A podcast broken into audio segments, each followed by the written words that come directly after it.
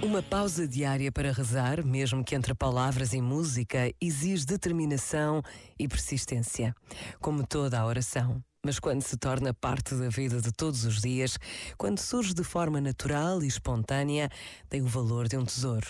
Um minuto para rezar, para pedir o que só o nosso coração conhece ou dar graças pelo que nos alegra ou tranquiliza. Um minuto é tantas vezes o quanto basta para reconhecer a presença de Deus. Pensa nisto e boa noite.